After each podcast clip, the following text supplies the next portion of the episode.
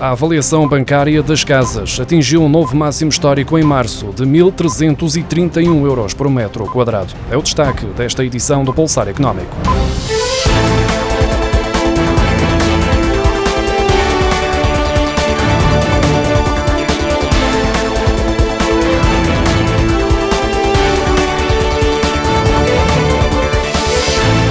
Valor através do qual os bancos avaliam os imóveis para efeitos de concessão de crédito à habitação voltou a atingir um valor histórico em março, naquele que foi o sétimo mês consecutivo de aumentos. De acordo com os dados revelados esta quarta-feira pelo Instituto Nacional de Estatística, o valor mediano do metro quadrado fixou-se em 1.331 euros em março, o que corresponde a mais 17 euros que o verificado em fevereiro. Os números mostram que o setor imobiliário continua a crescer em Portugal, apesar da subida das taxas de juro e do aumento da inflação, com a incerteza provocada pela guerra na Ucrânia. Em março, os bancos que operam em Portugal realizaram perto de 32 mil avaliações de imóveis, o que representou um crescimento de 23,5% em comparação com o mesmo mês de 2021. O maior aumento mensal do valor da avaliação bancária foi registado no Alentejo, com mais 2,8%, e só no Algarve foi observada uma queda de 0,6%. Em comparação com março do ano passado, o maior aumento foi verificado no Algarve, com 16,4%, e o menor no Alentejo, com 8%. O preço médio dos combustíveis aumentou durante três dias consecutivos, de acordo com os dados da Direção-Geral de Energia e Geologia. No sábado, 23 de abril, o gasóleo simples em Portugal continental foi vendido em média por 1,88€ por litro.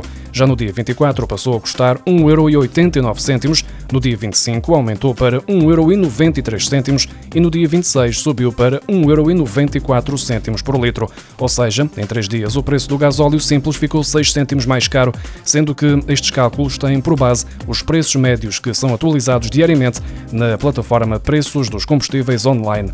No caso da gasolina simples 95 octanas, a evolução é semelhante.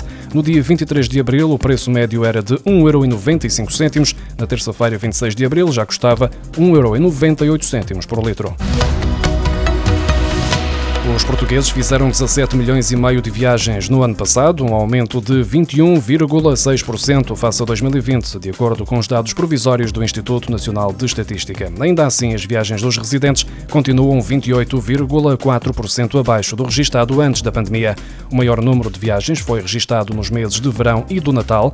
Só em agosto foram realizadas 3 milhões e 570 mil viagens, em julho foram feitas 2 milhões 370 mil e em dezembro 2 milhões e 60 mil viagens. De todas as deslocações feitas pelos portugueses em 2021, a maioria foi em território nacional. Ainda assim, o INE sublinha que as viagens ao estrangeiro aumentaram 48,8% face a 2020, ao passo que as viagens nacionais aumentaram 20,2%.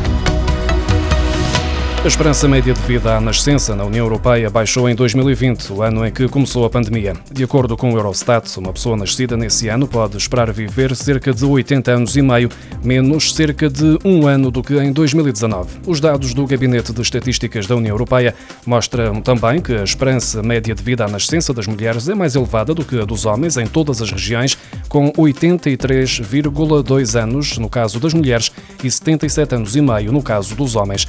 Os homens foram também os que assistiram a uma maior redução da esperança de vida, encolheu em um ano, comparativamente com os 0,8 anos para o sexo feminino. O Eurostat atribui estas quedas ao aumento súbito da mortalidade em 2020 por causa da pandemia de Covid-19. A Ministra do Trabalho anunciou esta quarta-feira que foram celebrados contratos de trabalho com 1.400 refugiados ucranianos que vieram para Portugal devido à guerra, havendo cerca de 29 mil ofertas de trabalho espalhadas pelo país. Ana Mendes Godinho acrescentou ainda a importância de todos os cidadãos estrangeiros para o mercado de trabalho nacional, que assim contribuem para a estabilidade da segurança social. Atualmente, 10% das pessoas que estão a contribuir para a segurança social são estrangeiros.